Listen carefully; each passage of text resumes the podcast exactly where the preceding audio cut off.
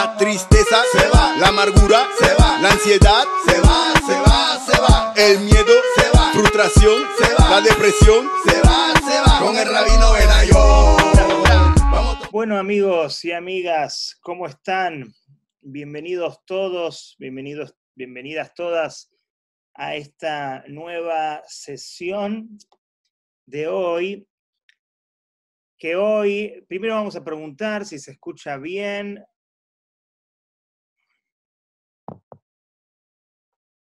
Perfecto, gracias Ingrid. Excelente. Entonces vamos a comenzar de una vez. Hoy eliminamos el ruido cuando la gente se, se, se hace parte de esta, de esta sesión, así que vamos mejorando cada vez. Así que bueno, vamos a comenzar hoy con la segunda entrega de este taller, este webinar de superando la ansiedad. Y hoy vamos a hablar de cosas realmente muy, pero muy novedosas también. La idea de estas cuatro sesiones que son intensas realmente, donde espero que cada palabra sea realmente de inspiración y cada palabra sea oro, o mejor dicho, vida para cada uno de ustedes. Vamos a hablar de un tema realmente muy novedoso. Cuando hablamos de pensamientos obsesivos, cuando hablamos de pensamientos catastróficos, que son los pensamientos que uno tiene normalmente cuando esa situación que puso en jaque nuestra estabilidad personal en lo cognitivo, en lo emocional, en lo conductual, porque también afecta síntomas y sensaciones, esos pensamientos son realmente terribles, los que dijimos que son los generadores de nuestra ansiedad. La semana pasada analizamos este tema en profundidad y dijimos que los pensamientos que son los progenitores, los papá y mamá de todo el círculo vicioso de la ansiedad son los culpables de alguna manera de toda esta situación. Pero la pregunta que nos tenemos que hacer es, como pusimos aquí, ¿por qué cada pensamiento catastrófico termina siendo mi verdad absoluta?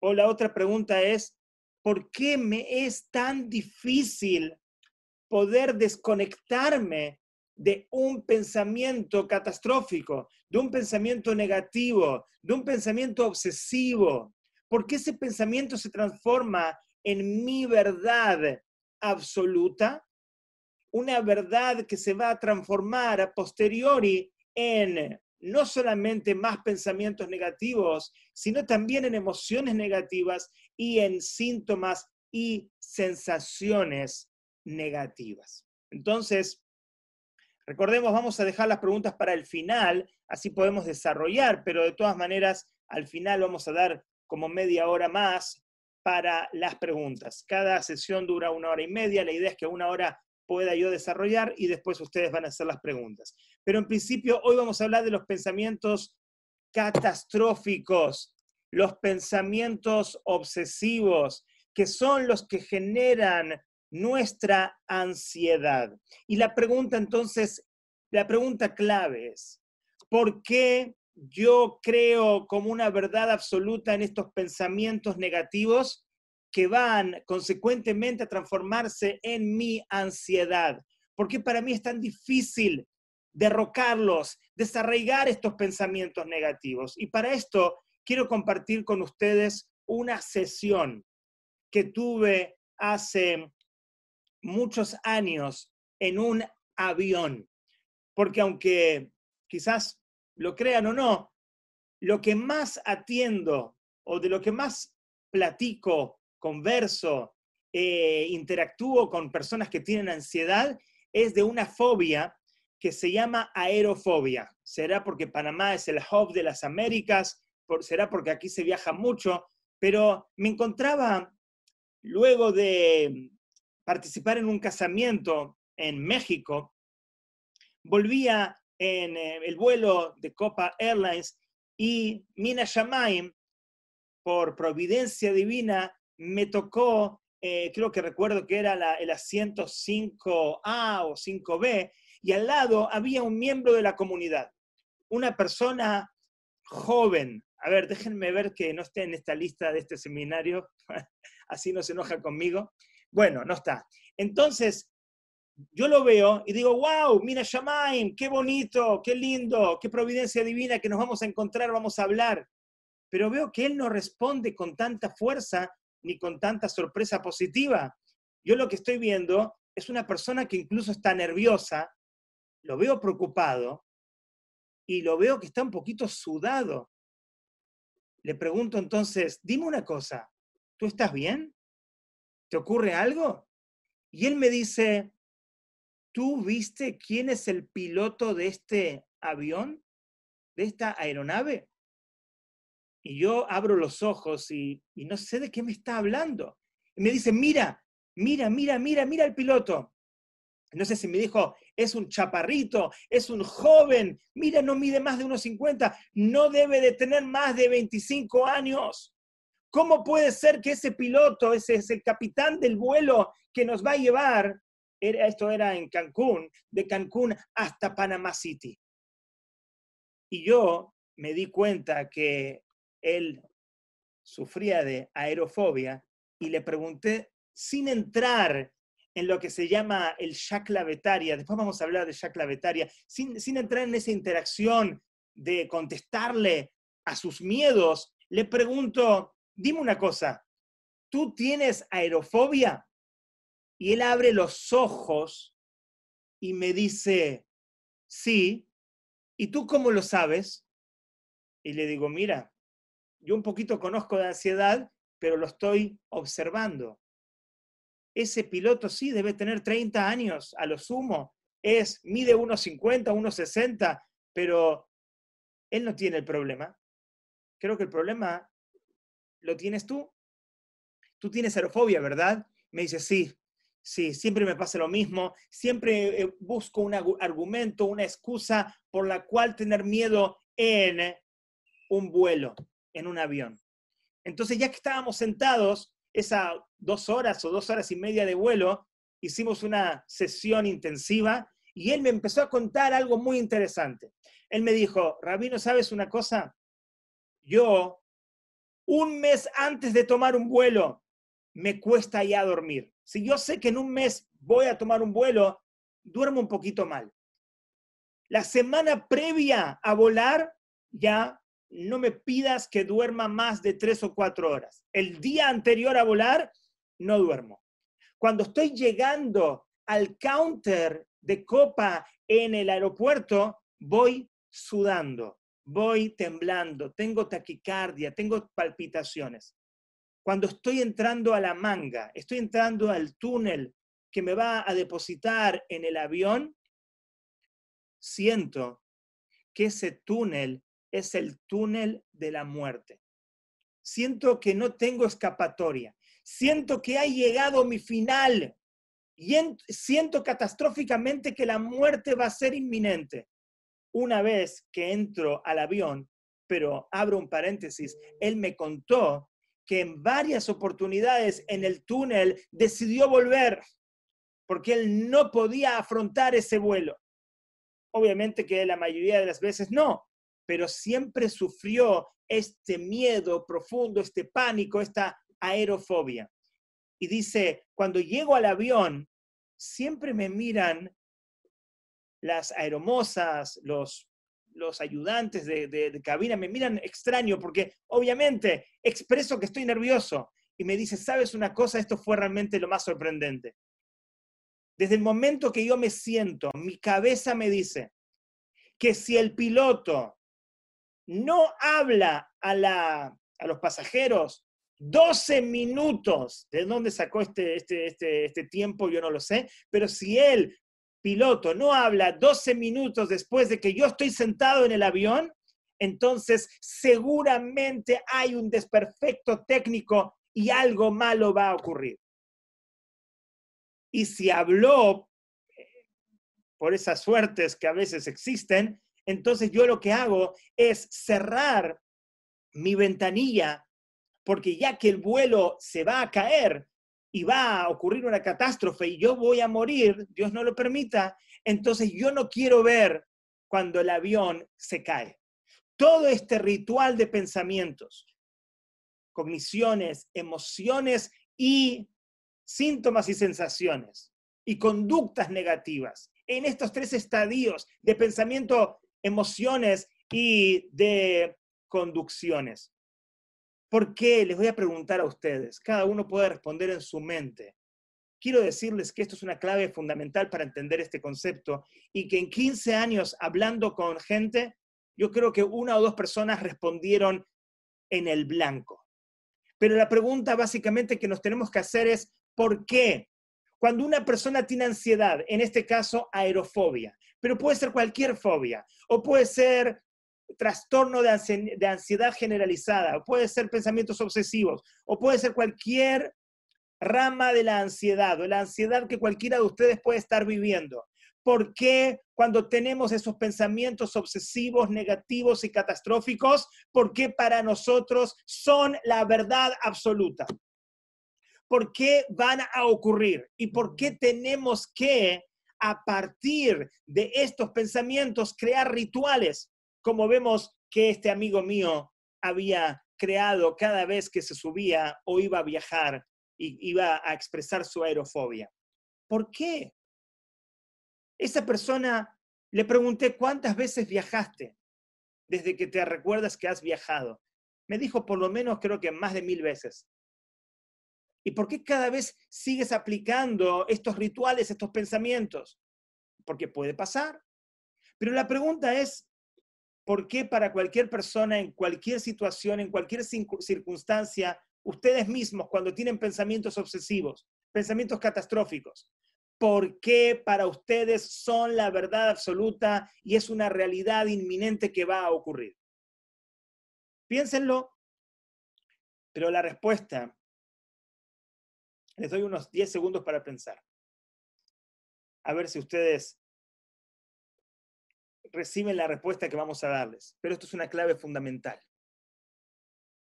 La respuesta es, hay una regla en la Torah, algo fundamental que siempre vamos a decir. Este método está basado en Torah.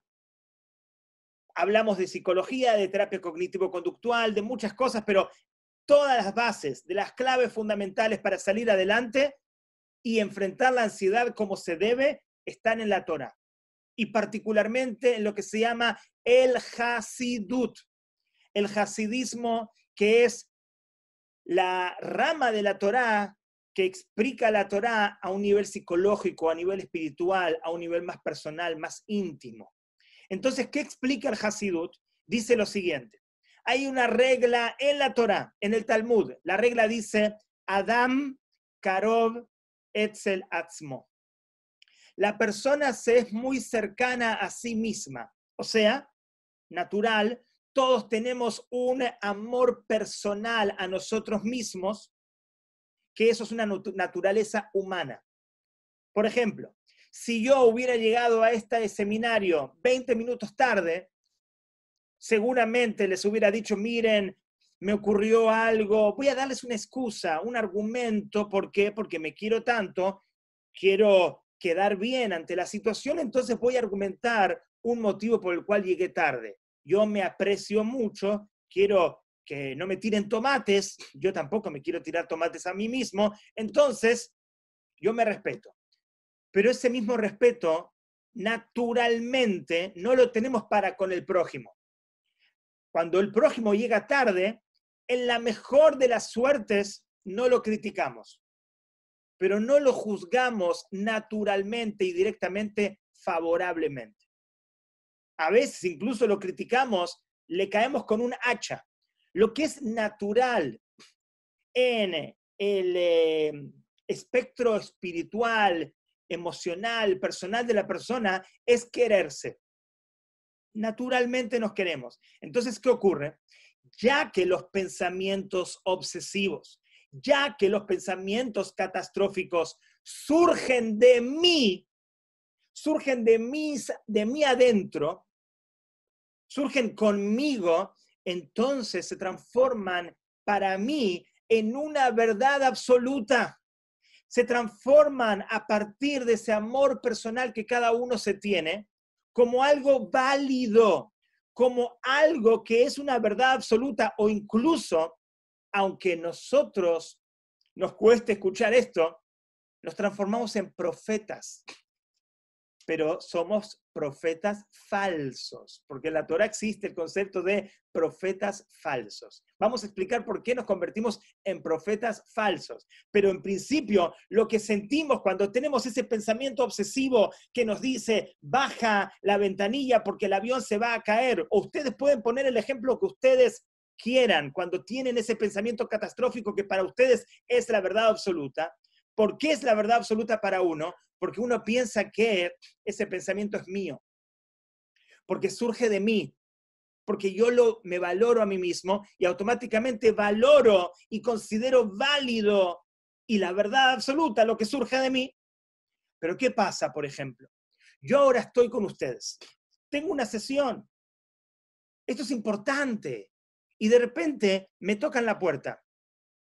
Tocan la puerta y yo digo a la persona que me está tocando la puerta, por favor, estoy acá ocupado con, con la gente. Y él sigue tocando la puerta. Le digo, Señor, por favor, estoy acá ocupado. Váyase. Y él sigue tocando y sigue tocando, irrespetuoso, intrusivo, molesto, y sigue y sigue tocando la puerta. Entonces lo atiendo. Y es, digamos, vamos a decir, el eh, conserje del edificio y me dice, Rabino Benayón, yo tengo que hablar con usted.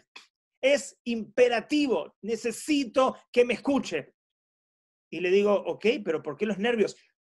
Tengo que decirle la verdad. Tengo que, usted me tiene que escuchar. Y yo veo que el hombre se tambalea y veo que sus ojitos están un poquito rojos. Y me acerco un poquito y huele un poquito a, vodka se tomó unos tragos. Y viene el hombre y dice, Rabino Benayón, viene un tsunami a Panamá. Hasbe Jalila. Y yo, ¿qué hago con esa información que me llega? Ese mensaje que me llega a mí, ¿es un mensaje válido? ¿Es una verdad absoluta? ¿Es algo que de seguro va a ocurrir? Y por supuesto que ese mensaje para mí no es válido. ¿Por qué no es válido? Porque esa persona es un irrespetuoso, es un intrusivo. La manera de cómo entra es negativa, es irrespetuosa, es intrusivo, está borracho. Lo puedo observar, lo puedo detectar fácilmente. Automáticamente el mensaje se cae. El mensaje no se transforma en una verdad absoluta, sino que le digo, Señor, vaya a tomarse una siesta. Hidrátese mucho. Pero ¿qué pasa? Eso es muy fácil cuando yo no, cuando reconozco al enemigo, reconozco al portador del mensaje y el mensaje, que es la consecuencia de ese portador, cuando viene desde afuera, cuando viene desde afuera de mi persona, desde mi, por fuera de mi estructura. Pero cuando el mensaje viene desde adentro mío, desde mis entrañas, desde mi organismo, desde mi existencia, y yo me quiero tanto a mí, Adam Karo Atzmo, y me respeto, y todo lo que ocurre conmigo es validez, entonces, ajá, entonces lo que ocurre es que ahora sí, lo que pasa es válido, es correcto. ¿Por qué? Porque yo me quiero mucho a mí mismo, yo me valoro, yo me considero y no puede surgir de mí algo tan negativo, no puede surgir de mí algo tan aberrante. Esto tan catastrófico tiene que ser una profecía, tiene que ser como se llama un sexto sentido. En este momento yo estoy recibiendo como si fuera a partir de mis antenas de conciencia suprema, estoy recibiendo un mensaje que los demás no están recibiendo. Algo malo va a ocurrir. Pero aquí hay una trampa muy grande. la trampa nos las hacemos nosotros mismos, pensando que ya que surge de mí, tiene que ser una verdad absoluta. Pero eso sería así si yo fuera un ser unidimensional. ¿Qué significa un ser unidimensional? Un ser que solamente, perdón que voy a, voy a mandarle el taller a una persona que me está escribiendo, que parece que no puede entrar. Pero el tema sería, ya que si yo fuera un ser unidimensional, significa, fuera solamente un ser de luz, entonces, si se me ocurriría algo malo, tiene que ser algo bueno, tiene que ser una verdad. Pero ya que yo no soy un ser unidimensional, dentro de mí hay dos dimensiones. Hay una dimensión de luz y hay una dimensión de oscuridad. Y esas dimensiones, como, como el árbol de la vida, del bien y el mal, están entremezcladas. Son dos dimensiones que operan dentro de mí. Como nosotros sabemos, una se llama el Yetzer Tov, la inclinación del bien, y otra se llama la inclinación del mal. Entonces, ¿qué ocurre? Si yo fuera solamente un ser de luz, solamente fuera Gabriel o solamente fuera Esther o Eddie o David. Entonces, ya, lo que se me ocurre es mi realidad, es mi percepción, pero es mi verdad. Pero ¿qué pasa? La clave es entender de que dentro de mí hay otra dimensión, una dimensión de oscuridad, una dimensión de Yetzer una dimensión de alma animal una dimensión inmadura, una dimensión de niño, una dimensión de borracho, una dimensión de Amalek, decimos a veces. A veces decimos una dimensión de Amán. Pero el punto es que todos nosotros, dentro de nuestra estructura mm, material y espiritual, por sobre todas las cosas, tenemos esa dimensión negativa. Reconocer al borracho y automáticamente el mensaje que no es una verdad.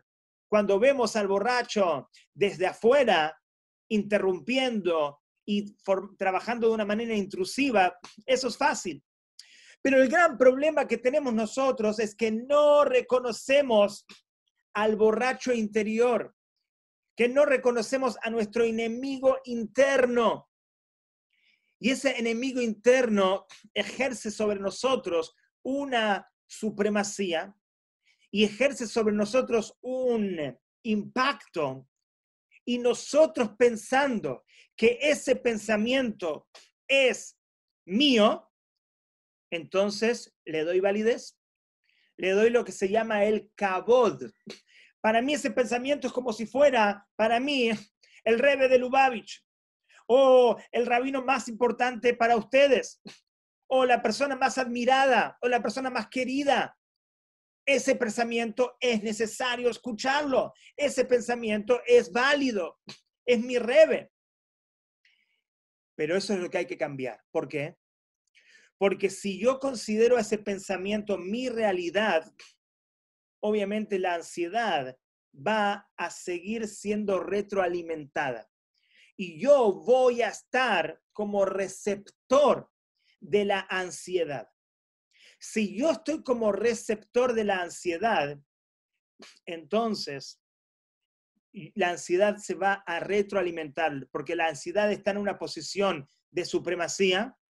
Vamos a hablar en unos instantes sobre el tema de la posición, que es otra de las claves, pero en principio la ansiedad es la que manda, es la más pía, la que afecta, la que impulsa mi vida y yo estoy como de receptor.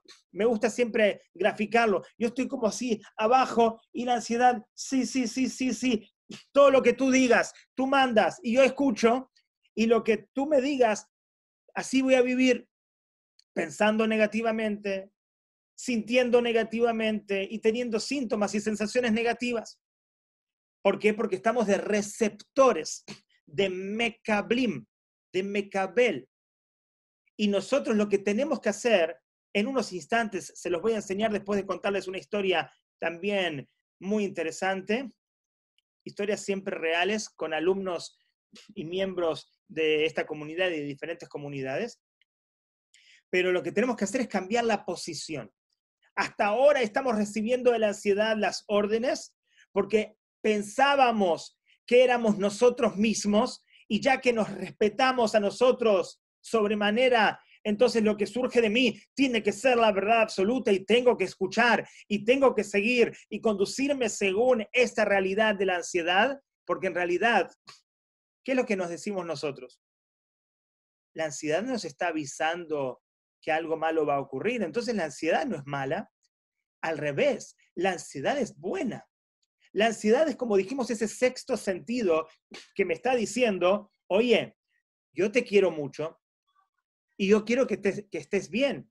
Algo malo va a ocurrir y necesito que estés atento. Por favor, tienes que estar atento. Entonces la ansiedad, ¿cómo se presenta? Se presenta como un amigo. La ansiedad se presenta como un benefactor. La ansiedad no se presenta, a nadie la ansiedad le dice que directamente haga algo negativo para con su vida. La ansiedad lo que le dice es, tienes que tener miedo porque algo malo va a ocurrir. Entonces, la ansiedad es como que me está, me está abrazando. La ansiedad no me está hablando en forma negativa directamente. La ansiedad me está avisando que algo malo puede pasar. Hay una historia que clarifica mucho este concepto. Imagínense cada uno de ustedes crecieron con un amigo o con una amiga, son como decimos en Sudamérica, uña y carne. Muy, muy cercanos, vecinos, amigos, desde la infancia, crecieron, hicieron toda la carrera juntos. Tú abriste tu compañía, Baruch Hashem te va muy bien. Él o ella abrió su compañía, le va muy mal. Pasan dos, tres años, tu amigo o tu amiga está cayendo en una bancarrota, tú no puedes soportar lo que está pasando con él o con ella, y tú la llamas a una reunión y le dices, mira, yo te quiero, yo te adoro, yo te admiro, hemos vivido ya 25, 30 años juntos, yo confío mucho en ti, a mí Baruch Hashem en mi empresa me va muy bien, quiero que seamos socios. Tu amigo o tu amiga te mira y te dice, ¿what? Si yo no puedo dar un dólar, ¿cómo voy a ser socio tuyo? Y tú dices, con ese amor incondicional, por esa experiencia de 30 años, le dices, no quiero que pongas ni un dólar. Yo lo que quiero es que vengas y seamos socios yo te voy a dar un porcentaje de la empresa porque yo confío que tú vas a levantar la empresa y vas a hacer que esta empresa sea incluso más de lo que es hoy. Y no tienes que poner nada, solamente ven. Tu amigo, tu amiga se ponen a llorar, se pone a llorar, está emocionada, no puede creer lo que tú estás haciendo. Realmente es un acto heroico, es un acto de, de amor incondicional muy especial por parte tuya. Quiero que cada uno de ustedes sea la persona que está salvando a su amigo o su amiga. Y mira lo interesante, mira cómo, cómo, sigue la historia. Pasa un año, pasan dos años, y tu amigo te dice, ¿sabes una cosa? Tú me salvaste la vida. Baruch Hashem, esta empresa sí está levantando. Yo estoy de la nada ganando 15 mil, 20 mil dólares por mes. La verdad que lo que tú hiciste por mí es algo increíble que muy poca gente en este mundo lo haría. ¿Sabes lo que quiero hacer? Cada año quiero yo como reconocimiento a Karata Tov, agradecimiento a lo que tú hiciste, quiero regalarte las vacaciones familiares y quiero que mi familia también vaya contigo yo pago los hoteles, pago la comida, pago estadía, pago todo. Boletos. ¿Y tú qué dices? Qué bonito. ¿Te parece bien? Es una forma de reconocer de alguna manera lo que tú hiciste por ella o por él y lo aceptas. Y así todos los años, por 10 años o por 15 años. Y de repente ocurre algo que no tenía que ocurrir. Según los parámetros de la naturaleza, no tendrías que haber descubierto lo que descubriste. Estabas revisando unos papeles, unos archivos en la computadora y te das cuenta de lo peor. Desde el día uno que entró tu amigo o tu amiga, te robó cada mes cinco mil dólares.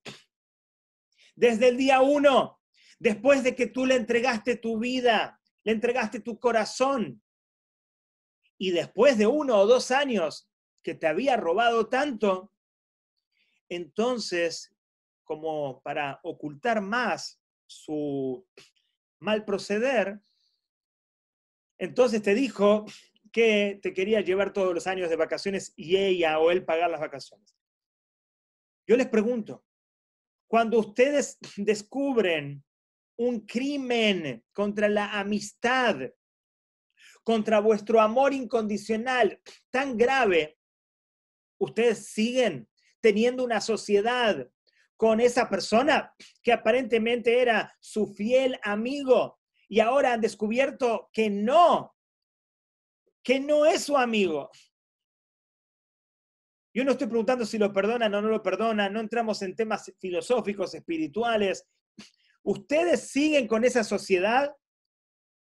Este amigo al cual le entregaste tu vida te robó por 10 o 15 años, desde el día 1.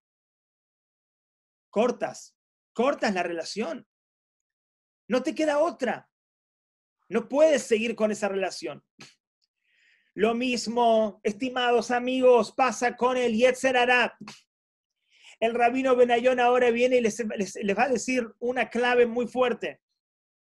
Hasta ahora ustedes pensaron que el Yetzer eran ustedes mismos.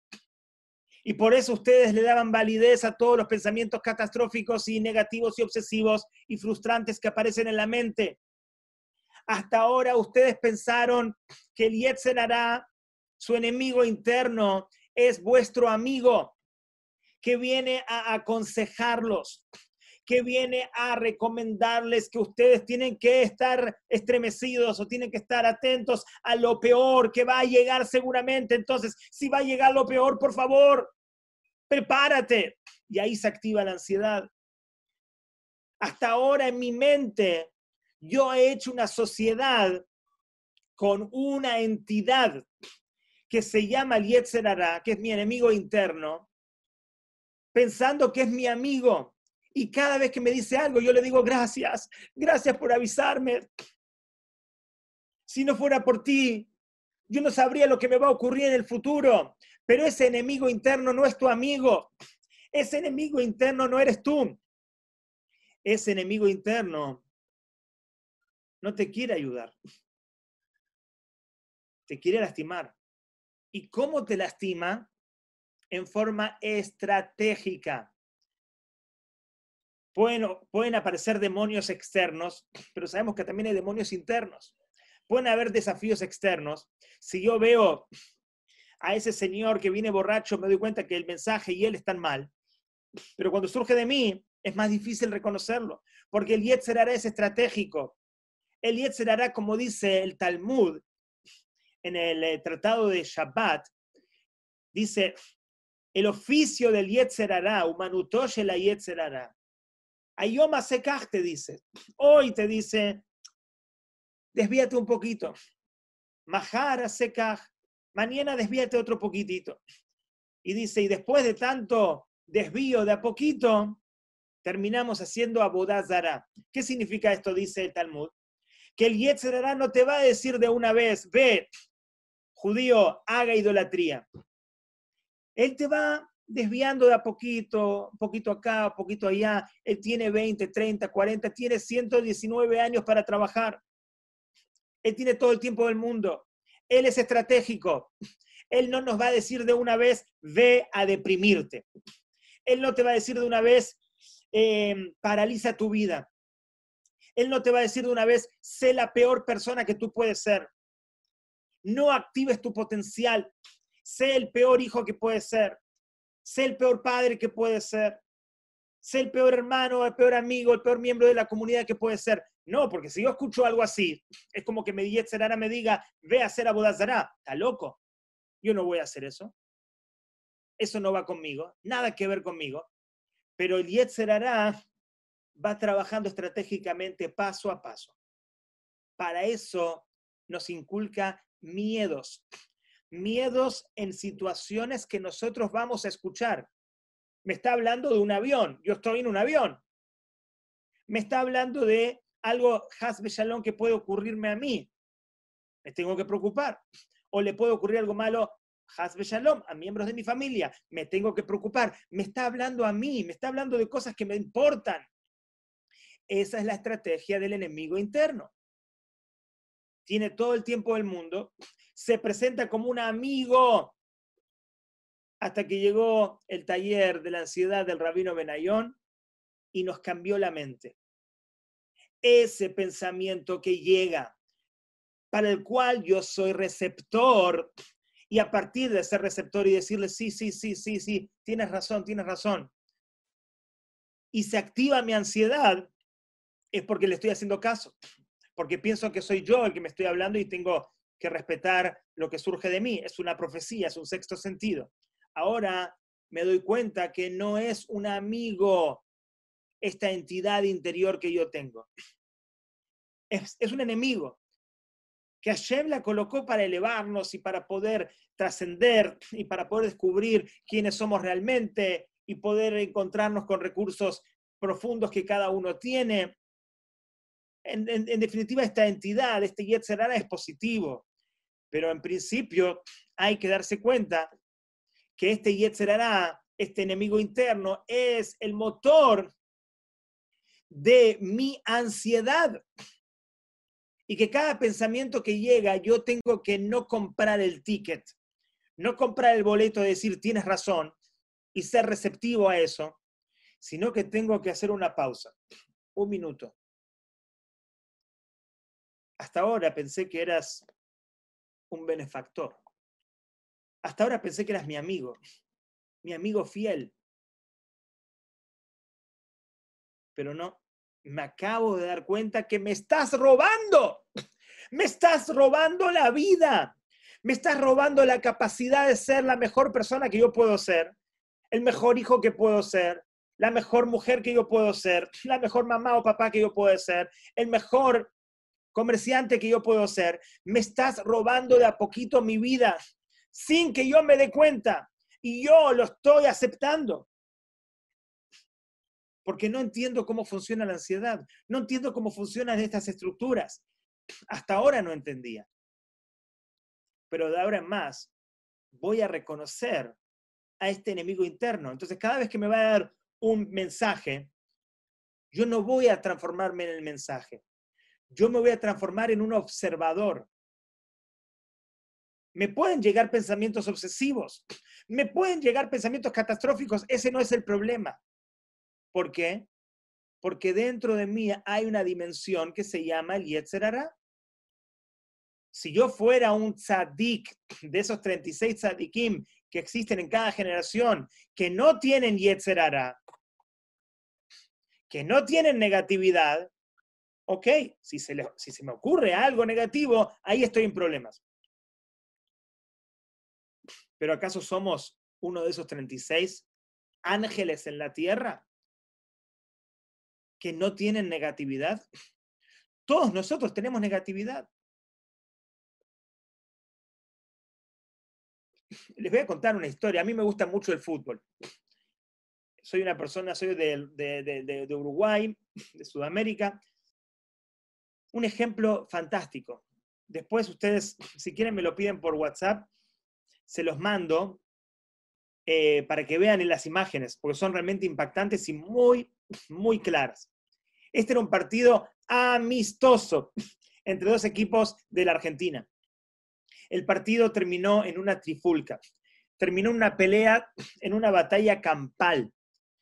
Y dentro de las personas que más pegaron, había uno que se llamaba Mariano Andújar. Era el portero de uno de los equipos.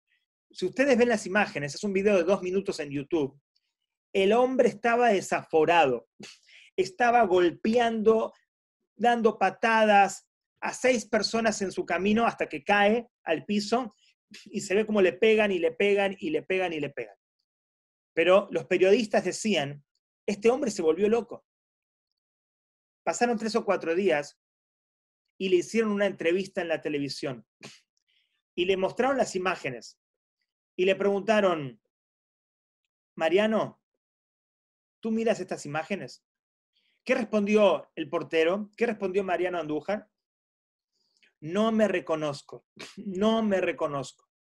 Estoy avergonzado y humillado ante mis hijos. Eso fue lo que respondió. Cuando él dijo no me reconozco, ¿qué es lo que está diciendo? Ese no soy yo, ese no soy yo.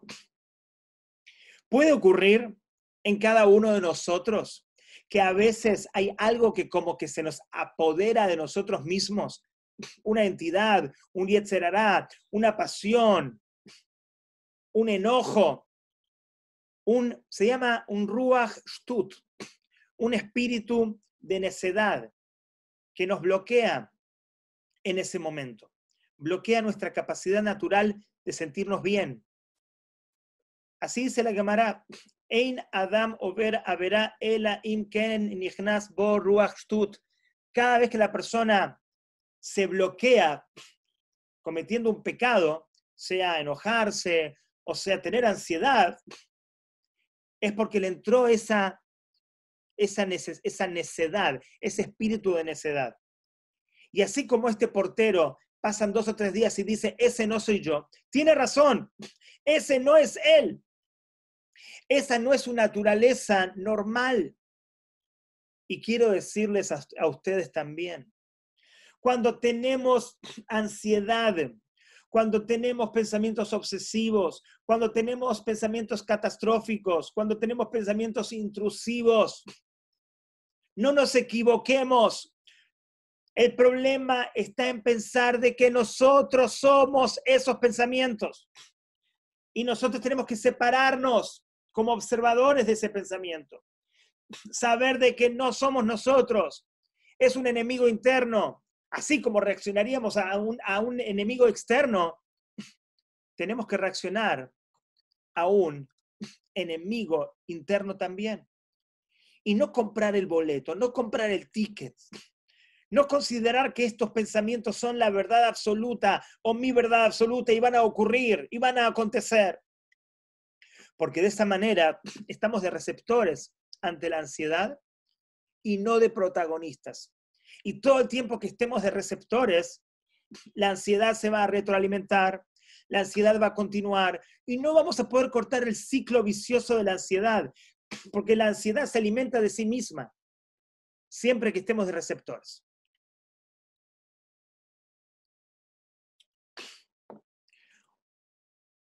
Todo esto está basado en Torah, como siempre dijimos. Este es mi objetivo, mostrar cómo en la Torah está la solución para la ansiedad. Esto lo aprendemos de un pasuk que es realmente muy impresionante. Recordarán ustedes el nacimiento de Jacob y de Esab. Cuando nace Jacob y Esab, la Torah expresa algo súper interesante. Dice, Uleom, Mileom y Ematz. Una nación prevalecerá sobre la otra. Hablando de Esab como el occidente, como Roma, y Jacob como el pueblo de Israel. ¿Qué está diciendo el versículo? No puede una nación estar en empate con la otra. Lo que está diciendo es una regla no solamente para la vida, la experiencia de, de eh, el pueblo de Israel y los Goim, sino que está hablando también de la experiencia personal de cada uno, porque cada uno adentro tiene un Jacob y tiene un Esab. ¿Y qué está diciendo la Torá? Si Esab está arriba, Jacob va a estar abajo. Si Jacob va a estar arriba, Esab automáticamente tiene que estar abajo. No pueden estar ojo a ojo. Si tú piensas que está ojo a ojo es porque está Esab arriba y Jacob abajo. ¿Qué significa? Esab es tu ansiedad y, y tú eres Jacob. Todo el tiempo que la ansiedad va a tener el protagonismo y tú vas a estar de receptor o receptora de la ansiedad, tú como Jacob vas a estar abajo, la ansiedad va a permanecer en tu vida. Entonces, lo que hay que hacer es cambiar la posición. Hasta ahora, la ansiedad me decía, algo malo va a ocurrir, y yo me estremecía y me, llenaba de miedo, me llenaba de, de tristeza. Bueno, se complicaba todo, porque la ansiedad era más pía, la ansiedad era dominante, y yo soy receptora, receptor. Lo que hay que hacer es cambiar la posición. Esto ocurre en nuestra mente.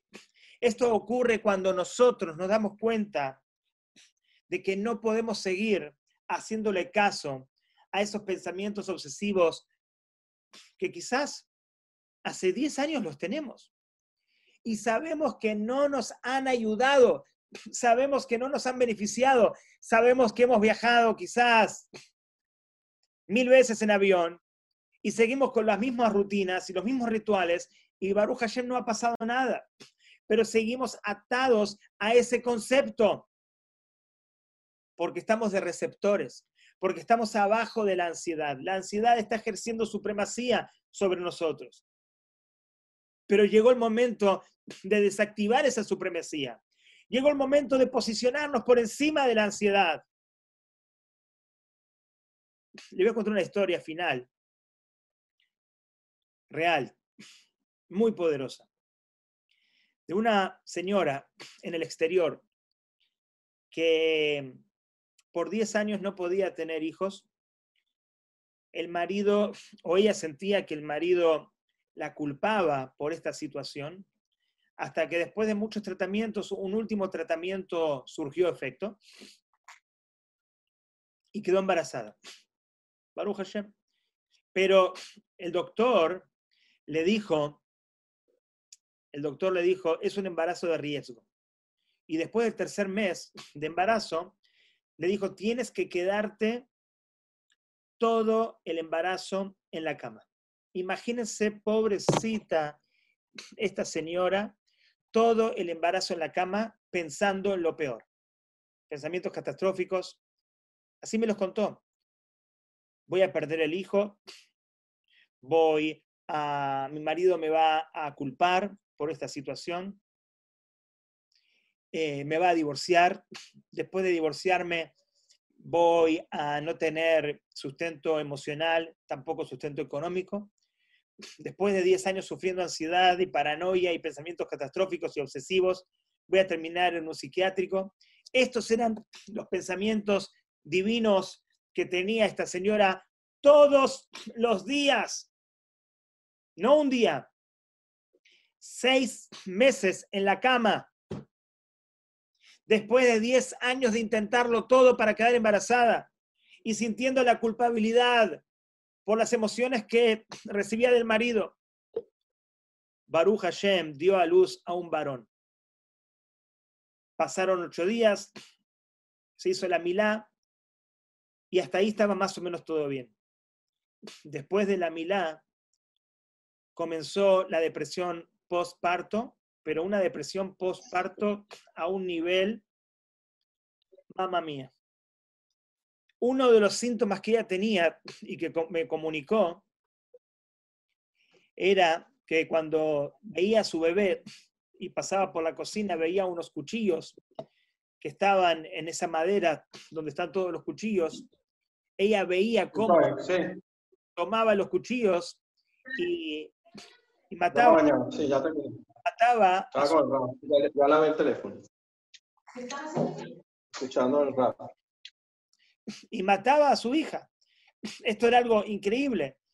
Y estos pensamientos obsesivos, catastróficos, horribles, la atormentaban tanto, la dañaban emocional tanto, porque claro, no es solamente el pensamiento, es el pensamiento que viene después del pensamiento.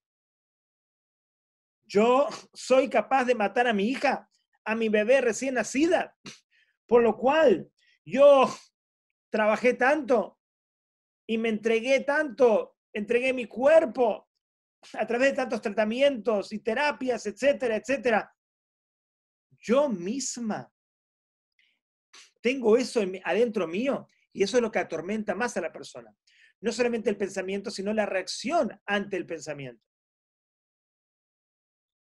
Entonces, después de unos meses, me llamó a través de un familiar, probó a hablar conmigo y le expliqué este concepto que les estoy explicando a todos ustedes. Entender que esos pensamientos no son míos. Si esos pensamientos vienen de afuera y alguien me dice una tontería, una estupidez catastrófica, tú eres capaz de hacer eso, yo lo miro y lo miro con compasión, lo miro con lástima o no le paro, no le paro atención. Porque ese pensamiento vino de afuera y veo que el mensaje es una consecuencia, es un resultado de esa persona que está mal. No está bien esa persona. Entonces no me estremezco, no me molesta, que diga lo que quiera. Pero cuando surge el pensamiento de mí y yo pienso que esa es mi verdad y pienso que yo soy eso, entonces ahí es cuando me estremezco, tengo una ansiedad horrible y la ansiedad se retroalimenta. Pero yo le dije a esta persona explicándole este mismo shiur que les estoy dando a ustedes. Esos pensamientos no son tuyos. Sí surgen de dentro tuyo, porque dentro tuyo hay una entidad, un yetzerara, hay una dimensión que no eres tú, de la cual tienes que tomar distancia y no creerle todo. Porque el gran problema es que nosotros creemos en los pensamientos negativos. Y una vez que nosotros lo creemos, lo creamos. No es que vamos a crear eso que estamos pensando, pero sí de alguna manera en nuestro cuerpo lo creamos como si fuera una realidad de la cual tenemos que escapar, tenemos que huir, se activa la ansiedad de una manera muy profunda. Entonces, no hay que creer que nosotros somos eso. No hay que creer que surge de nosotros. Hay que entender estructuralmente cómo funciona nuestro organismo emocional, pero por sobre todas las cosas espiritual. Esta es la belleza de la Torá, que nos explica la parte psicológica a partir de lo espiritual.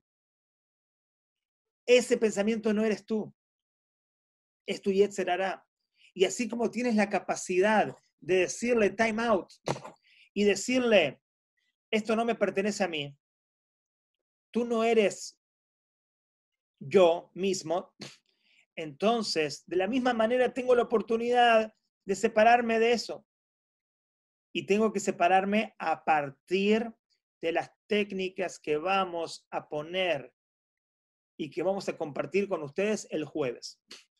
Ya entendimos cómo se activa la ansiedad, el proceso cognitivo, emocional, conductual. Hoy entendimos que la ansiedad proviene de un origen que no somos nosotros mismos. Entendimos que al pensar de que es mío, todo se complica. Entendimos que hay que ser observador de ese Yetzerara como si fuera una entidad que viene de afuera, pero está adentro. Y tenemos la plena potestad de responderle con firmeza y de posicionarnos por encima de él. Tenemos que dejar de ser receptores. ¿Cómo vamos a lograrlo? Los invito el jueves que viene, a la misma hora. No estoy mandando el Zoom. Todos guarden este Zoom. Es el mismo Zoom, el mismo horario, jueves 6 pm. Vamos a analizar tres técnicas de la Torah, del Hasidismo, de la Kabbalah, para posicionarnos por encima de nuestra ansiedad, por encima de nuestro Yetzerara, dejar de ser receptores y posicionarnos para empezar a tener dominio por lo que pasa o por cómo reaccionamos en nuestra mente, en nuestras emociones y en nuestros sentimientos y sensaciones y síntomas. Una vez que dejemos de reaccionar como lo estamos haciendo, en solamente dos o tres semanas la ansiedad desaparece. Los invito el jueves que viene. Ahora vamos a darle la oportunidad a ustedes. Si ustedes quieren hacer preguntas, pueden abrir el, eh, el micrófono y hacer eh, una pregunta en forma ordenada o hacer las preguntas por el chat si quieren.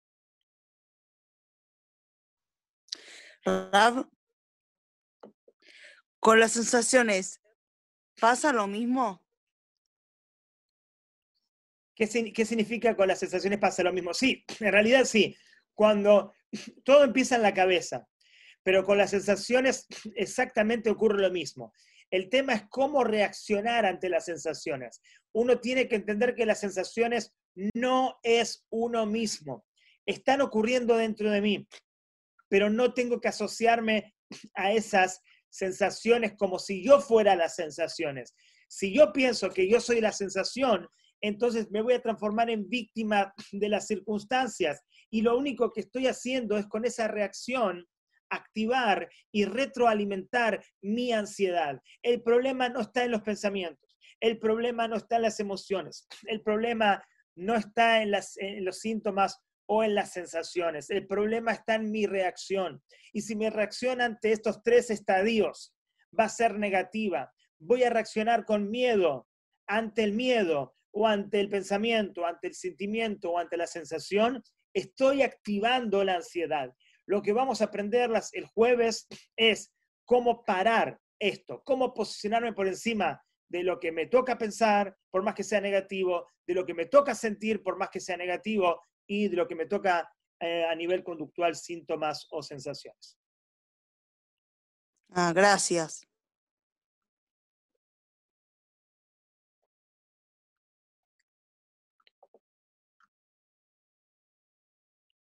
¿Alguna otra pregunta?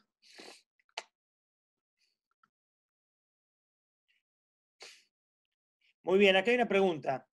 Eh, cada vez que entra ese Ruach Stut, ese espíritu de necedad, ¿se considera como un nisayón, como un desafío? La respuesta es sí. 100% es un desafío, porque lo que quiere el desafío es, como dice la palabra nisayón, viene de la palabra nes, desafío viene de la palabra elevación o milagro, lo que quiere el, desafío es que nos elevemos. Y la manera de elevarnos es posicionarnos por encima de nuestro enemigo, sabiendo que no es nuestro amigo, no es nuestro benefactor, y de esa manera vamos a poder elevarnos. Quiero que sepan, la ansiedad lo que quiere en definitiva es que te eleves, que llegues a descubrir tu nivel esencial, es como la aceituna cuando se machaca para sacar el mejor aceite. La ansiedad no viene a matarte, la ansiedad viene a elevarte. Y esa es la definición de Nisayón, desafío para elevación.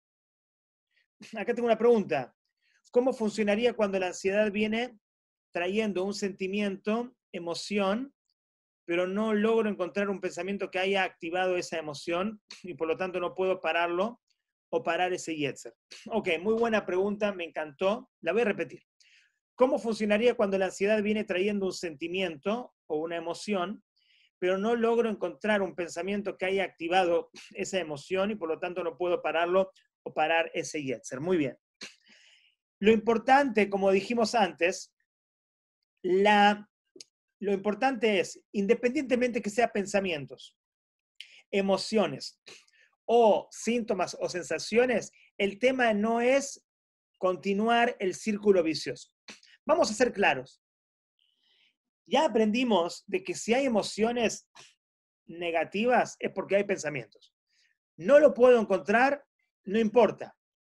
Entonces tengo que reaccionar. Si no puedo reaccionar después del pensamiento, tengo, y, ya, y ya llegó a la emoción, lo que me, lo que me toca es reaccionar después de la emoción. Una manera de reaccionar ante la emoción es ponerse en pausa. Puedes acostarte, no te estremezcas incluso ante la emoción. Que la emoción no dictamine tus próximos pensamientos o tus próximas conductas. Cuando llega esa emoción, quizás acuéstate, respira y respira la emoción. Déjala fluir. Dite a ti misma o dite a ti mismo que fluya, que fluya. Hay personas que dicen que todas esas emociones están limpiando cosas, traumas e historias que cada uno ha vivido en su pasado, historias traumáticas.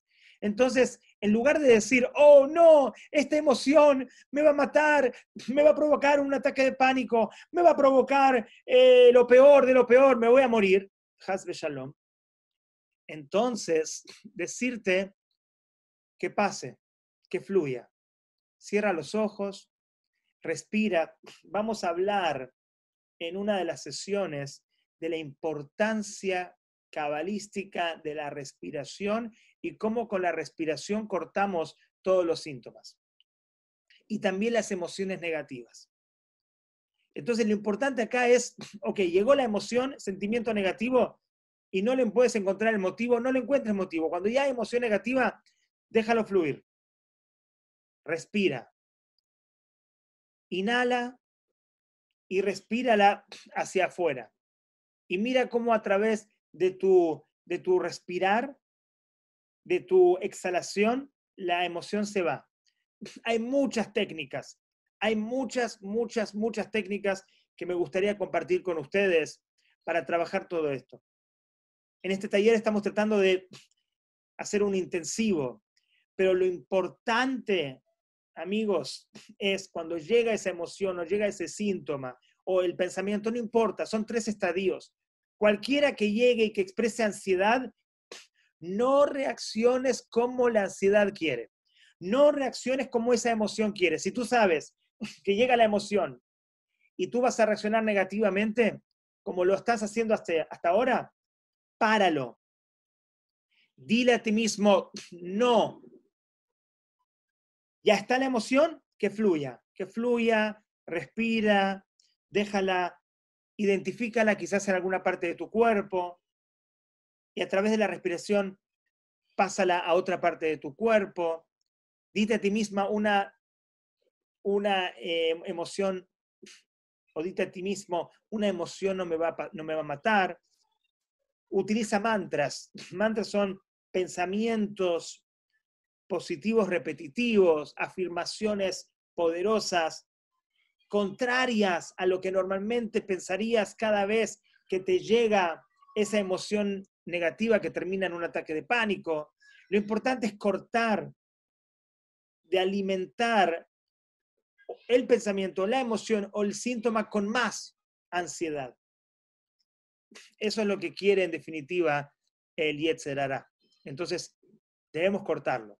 Si ustedes quieren algo más específico, me preguntan en privado. Ok, la ansiedad se contagia, es hereditaria. Qué buena pregunta. Yo eh, diría que la ansiedad de alguna manera sí es hereditaria, pero no diría que la ansiedad es hereditaria, sino que la sensibilidad es hereditaria y por consiguiente puede ocurrir ansiedad de forma hereditaria. Muchas veces cargamos con eh, situaciones de nuestro propio pasado, que se transforman en emociones atrapadas que en un momento de nuestra vida hacen que tengamos ansiedad, o incluso de mi papá, de mi mamá, de mi abuelo, de mi bisabuelo, y así por cinco generaciones para atrás, donde a partir de emociones atrapadas de ellos, yo de alguna manera las heredé. Pero quiero que sepamos algo muy importante. No heredamos esas emociones atrapadas porque somos víctimas de las circunstancias. Es como que, bueno, si me haces esta pregunta, quizás es para que te responda que sí, entonces ya, no tengo nada que hacer, soy víctima de las circunstancias, no es mi culpa, es culpa de mi abuela que pasó por una persecución o por el holocausto y, me tocó a mí sentir esto. Tienes que verlo de otra manera. Si te llegó a ti, es para que tú lo liberes Y si tú lo liberas a través de estas técnicas y a través de este método y a través de otros métodos holísticos y espirituales que hay, muy interesantes, entonces, ¿sabes algo? Es impresionante. Esto es una novedad muy grande. Tú vas a liberar esa ansiedad de las generaciones pasadas. Digamos que hay una bisabuela que ya no está. Y esa bisabuela cargaba con esa ansiedad. Aunque no lo crean, espiritualmente esa ansiedad se la lleva también al mundo venidero. Y una vez que tú te liberas esa emoción atrapada de la ansiedad, la liberas. Si vino de tu mamá, a tu mamá, la liberas a tu, a tu abuela, la liberas a tu bisabuela. Incluso personas que ya fallecieron. Es algo impresionante, pero no quiero meterme tanto en este tema místico, pero sí quiero dar esta respuesta para que se entienda que la persona que recibe una ansiedad hereditaria no es para sentirse víctima, sino para sentirse héroe, para sentirse que su cambio puede afectar a las generaciones pasadas, pero no solamente a las generaciones pasadas. Su cambio puede generar también un beneficio a las generaciones futuras. Porque si tú, usted, tiene ansiedad, y es una ansiedad, hereditaria, heredada, entonces seguramente se va a heredar a las próximas generaciones. Pero cuando nosotros estamos aquí para escuchar, para hablar, para inspirarnos, para entender, es para qué? Para cortar con esa emoción atrapada. Y si cortamos con esa emoción atrapada, automáticamente vamos a cortar vamos a beneficiar a las generaciones pasadas y vamos a beneficiar a las generaciones futuras.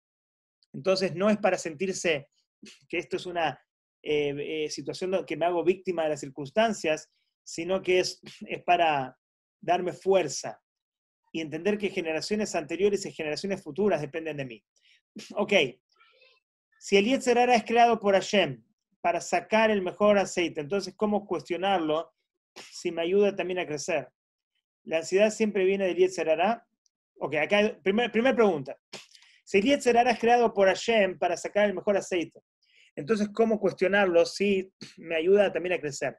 En realidad, son dos niveles. El primer nivel de cuestionarlo tiene que ver con salir, hacer el switch de cómo antes no entendíamos que el problema de la ansiedad venía del Yetzerara. Hasta ahora pensé que el, el, el, el, perdón, pensé que la ansiedad era mía. Los pensamientos son míos. Entonces, cuando yo cambio la mentalidad, lo cuestiono. Cuando puse el ejemplo del amigo o la amiga que nos traiciona, al principio estamos en shock y cuestionamos su actitud.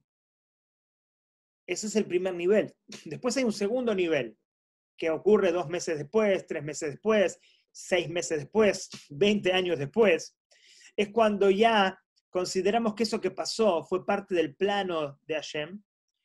Consideramos que eso que pasó, a pesar de que esa persona tuvo libre albedrío y tuvo la elección de hacer eso, Hashem quiso que pase y también fue para bien y fue una enseñanza muy profunda para mí.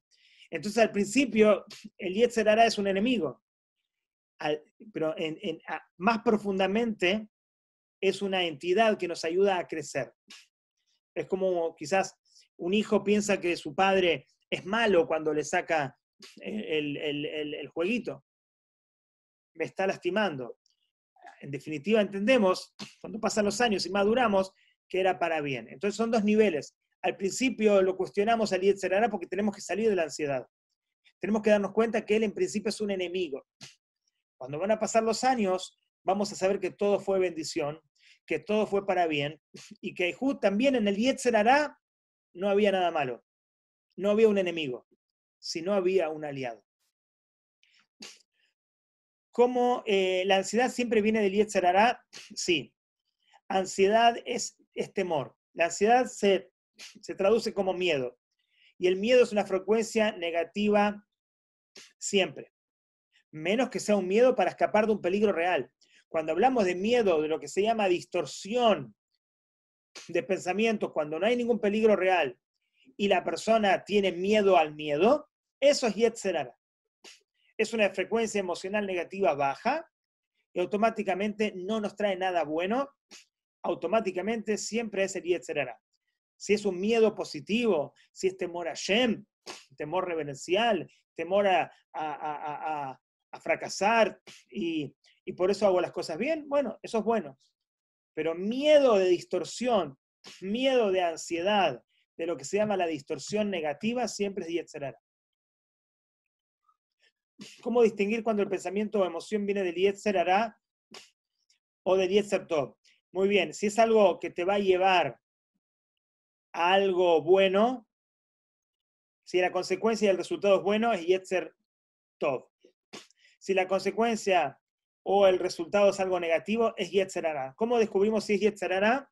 Si nos trae cosas negativas, nos trae pensamientos negativos, nos trae emociones negativas, nos trae parálisis, nos trae em, estar em, mal con nosotros mismos y con los demás, fijamos el resultado. El resultado es negativo, Yetzerara. Las adicciones también se heredan. Em, no sé si las adicciones mismas, sino el potencial para las, para las adicciones, sí. Ok, última pregunta. Si te levantas para ir al baño a la mitad del sueño, habiendo despegado los ojos con mucho esfuerzo para no caerte en el camino, ¿Cómo evitar que habiendo despertado al regresar a la cama, la cabeza no empiece a trabajar sobre temas pendientes e incluso recordar temas del pasado? Muy bien, eso es algo que ocurre mucho.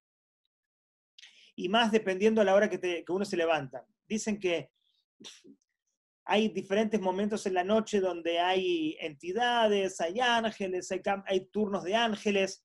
Esto es un tema místico para el cual podemos hacer un taller en otra oportunidad, pero cuando una persona se levanta en la noche, está más propenso a que el Yetzer y esos pensamientos negativos eh, se activen. Entonces, lo que la persona tiene que hacer es tratar, como le dije a, la pregunta, a una pregunta anterior, em, respirar. Respirar, respirar, inhalar, exhalar. Hay diferentes ejercicios de respiración muy buenos vamos a hacer una sesión sobre el poder de la respiración de Zrat Creo que es la tercera, creo que es la del jueves. Em, pero la idea es que respiremos. Eh, no nos atemos, no nos casemos con esos pensamientos, porque esos pensamientos lo que quieren es eh, lastimarnos. La noche es un momento muy particular, muy particular, que si uno tiene ansiedad, eh, se activa un poquito más. Muchas personas dicen que la ansiedad y los ataques de pánico surgen más de noche. Sí, yo, lo comprobé personalmente también. Cuando ya no hay tanta gente, cuando ya no tenemos tanta gente alrededor, estamos con nosotros mismos, hay oscuridad. Es un momento bastante, bastante interesante. Entonces lo que hay que buscar es no atarse a esos pensamientos. Eh, puedes ponerte una meditación, eh, Baruch Hashem ya en el sitio web mío hay cuatro meditaciones. Si no pueden acceder a la membresía, entonces está en YouTube, en Rabino Benayón, hay dos meditaciones, una meditación eh, muy interesante de Matán Torah, con sonido del shofar, con relámpagos, con una locución profesional. Eh, y hacer ese tipo de meditaciones lo que hace es relajar la mente poner la mente en otra cosa y no quedarse con esos, con esos, con esos pensamientos. Hay otros métodos de respiración eh, muy buenos, pero lo, importante es no incrustarse, no atarse a esa negatividad, porque sí, es algo bastante, bastante complicado. Así que, bueno.